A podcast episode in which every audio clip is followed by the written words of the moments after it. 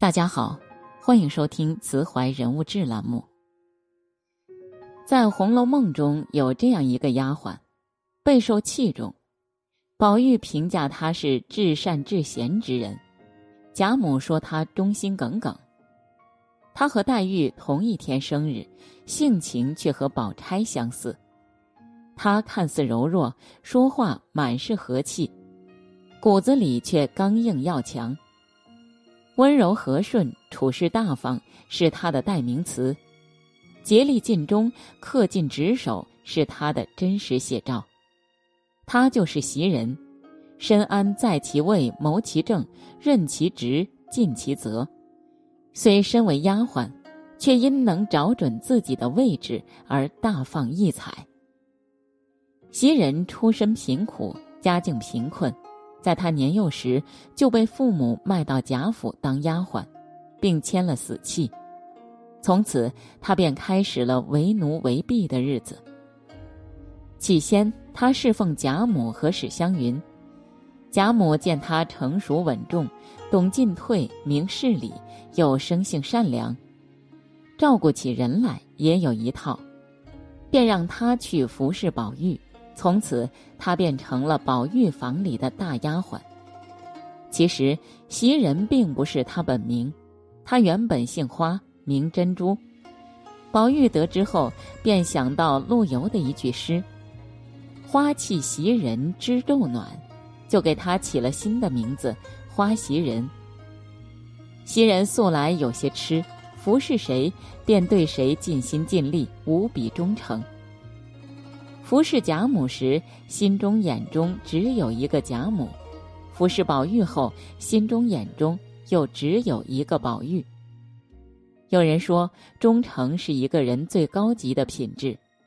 袭人凭借这一美德，不仅在贾府立了足，而且平步青云，深受信赖。除了吃，袭人还将贤的特质演绎得淋漓尽致。从宝玉的生活起居到衣食住行，他都亲力亲为，一心为主，是宝玉身边不可或缺的人。在宝玉要去学堂念书时，他早早的便起了床，把他学习所需要的物品都细心准备好。在宝玉午睡时，他更是体贴入微，一边为他驱赶虫子，让他安心休息，一边给他缝肚兜。既吃又闲的袭人，对于宝玉来说，不仅是奴婢，更扮演着妈妈和姐姐的角色，给了宝玉母爱和关怀。而他的所言所行，并非是为了讨好，而是真心为宝玉好，督促他进步，希望他有一个好前程。在宝玉叛逆不听话时，他会伤心难过。每每归见。宝玉不听，心中着实忧郁。他是忠心为主的典型代表，就连宝玉的生母王夫人都服气，觉得袭人是可以照顾宝玉一辈子的人。孔子有言：“居之无倦，行之以忠。”无论我们处在什么位置，无论做什么工作，都要恪尽职守，忠诚履责。这是本分，是初心。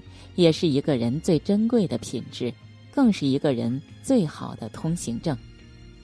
英国著名女演员奥黛丽·赫本曾说：“随着你的成长，你会发现你的两只手中，一只手是自助的，另一只是来帮助他人的。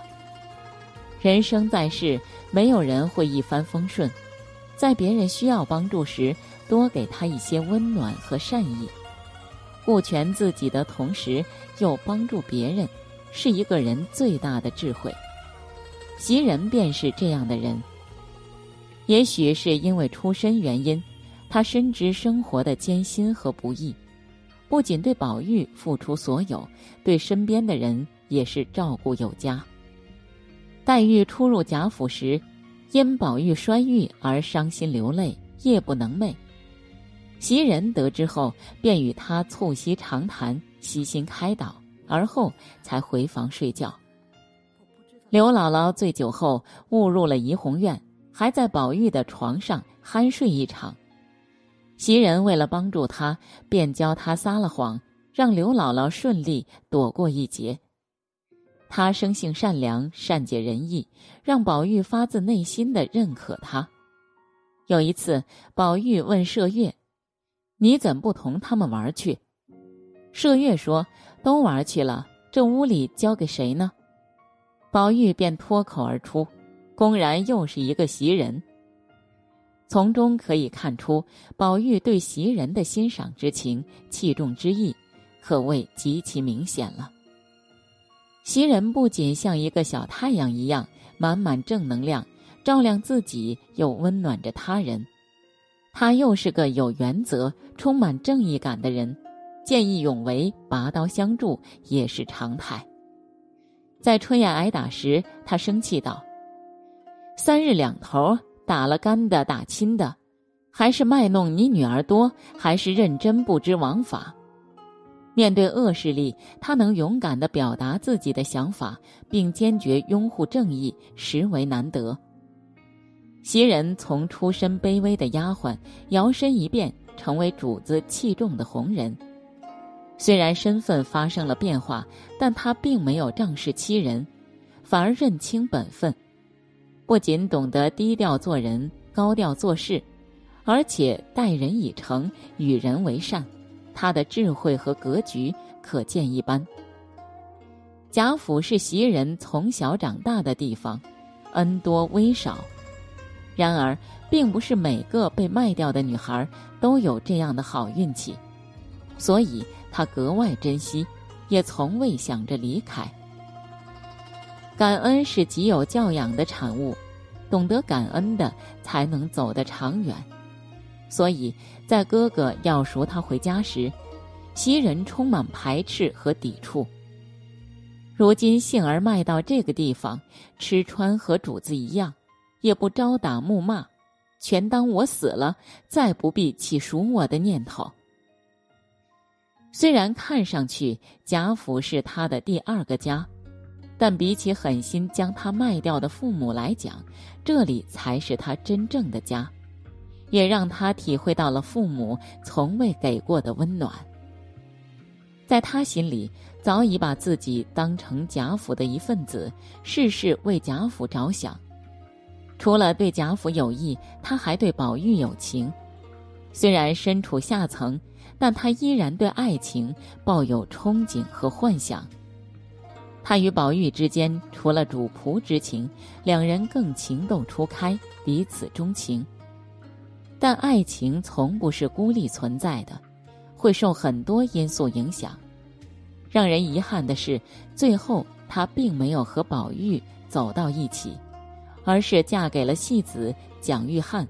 但她依然记得贾家的恩情和宝玉的照顾。在贾家落难后，她与丈夫无怨无悔地帮助宝玉和宝钗二人，枉自温柔和顺，空云似桂如兰，堪羡幽灵有福，谁知公子无缘。这是作者曹雪芹对袭人的判词，也是他一生的真实写照。借用莎士比亚的一句话：“愚者自以为聪明。”智者则有自知之明，人生中只有正确的认识自己，才能在旅途中顺利前行。从袭人的经历中便可窥见一二。在被卖入贾府时，她没有妄自菲薄，而是做好丫鬟的本分，由此深得贾母器重。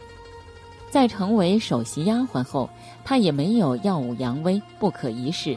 依然任劳任怨、贴心周到的照顾宝玉，也正所谓“欲成大树，勿与草争；欲戴皇冠，必承其重。”找准了位置，也就成就了人生。